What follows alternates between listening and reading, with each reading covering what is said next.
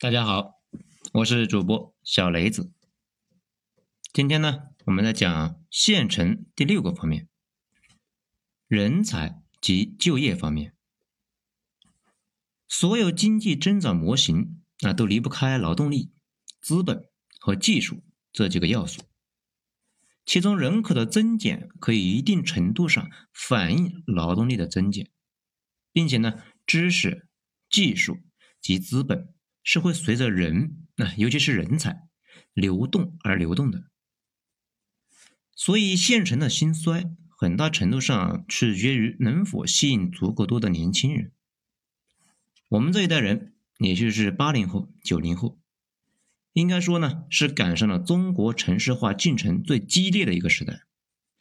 这是在时代的大背景，就像我们的父辈赶上了改革开放。我们祖辈赶上了文化大革命，那是一样的。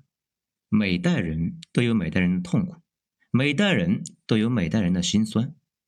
所以呢，常言道，不如意之事十之八九，能与人言无二三。资源向城市集中，人口呢也自然向城市聚拢。县城的年轻人，特别是上大学的年轻人，回流率那是很低的。回来的大部分都是二本、三本以及专科，二幺幺及九八五那基本是不会回来。目前呢，国内的现状是人才过于集中化，最有能力的一批人那是在北上广深这些一线城市，差一点的那在二线，再差一点的在三线。等到了四线、五线城市或者呢乡村人才那就少了。如果不是高房价，那进行绊脚，许多大城市发生了抢人大战，会像吸血一样逐渐吸空县城。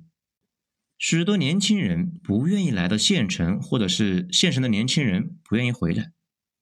一者呢，是因为县城缺乏发展前景的产业，就业岗位匮乏以及单一，发展空间小；二者呢，是因为相对于大城市较为公平的竞争机制。县城的人情社会氛围和乡土规则，让一些回来到县城的生活的人，立马呢产生逃离的冲动。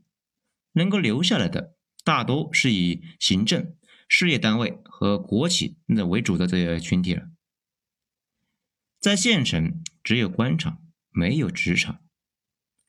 在县城，你真正能体会到学非所用，你所学的专业和所从事的工作。那真是风马牛不相及啊！在县城工作呢，大可以分为行政、事业、国有企业、自由职业等四个类别。其中呢，最体面的无非就是在行政单位上班了。别人问你那在哪高就的时候，回答底气呢最十足的就是某办某局了。随着呢机构的改革和人员编制的限制。行政事业单位招人，逢进必考。这个在许多人眼里啊，大中专毕业生就意味着待业、失业。所以呢，在县城拥有一个铁饭碗，是大多数人的梦想和追求。即使是一个公益性的岗位，也会有人托起关系，花着大价钱，挤破脑袋来去争取。什么月薪两千五百元招聘研究生作为协管员引起的热议，这不就实施的反映了县城的这种就业取向吗？什么招聘事件不是反映了县城的人才济济，而是呢反映了从事县城其他行业的人才匮乏。县城要招到研究生，只是呢户籍和档案留在了县城，人才未必现在留在县城做贡献。在县城，体制内的人才多，体制外的人才少；传统型的人才多，高新技术的人才少；懂经营、善管理的企业经营人才那更是少。在县城呢，当最优秀的人才把人生最好的年华留在了体制内，却因为无背景晋升而无望，而弄得干劲和斗志全无。每天呢，对着电脑喝茶、玩手机的时候，过着。徐浙在朝营的生活，哎，我想这个县城是没有什么活力的。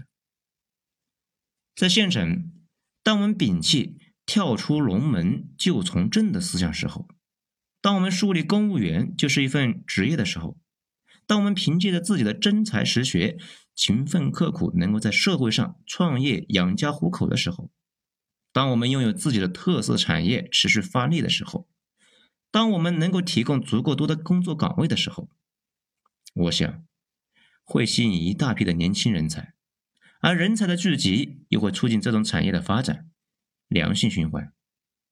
那么，县城会越来越好。但是，如果县城缺乏有发展前景的产业，只是依赖于资源，随着资源的枯竭和产业的单一，无法吸引足够多的人才，那么，等待这个现成的，只有慢慢的衰败了。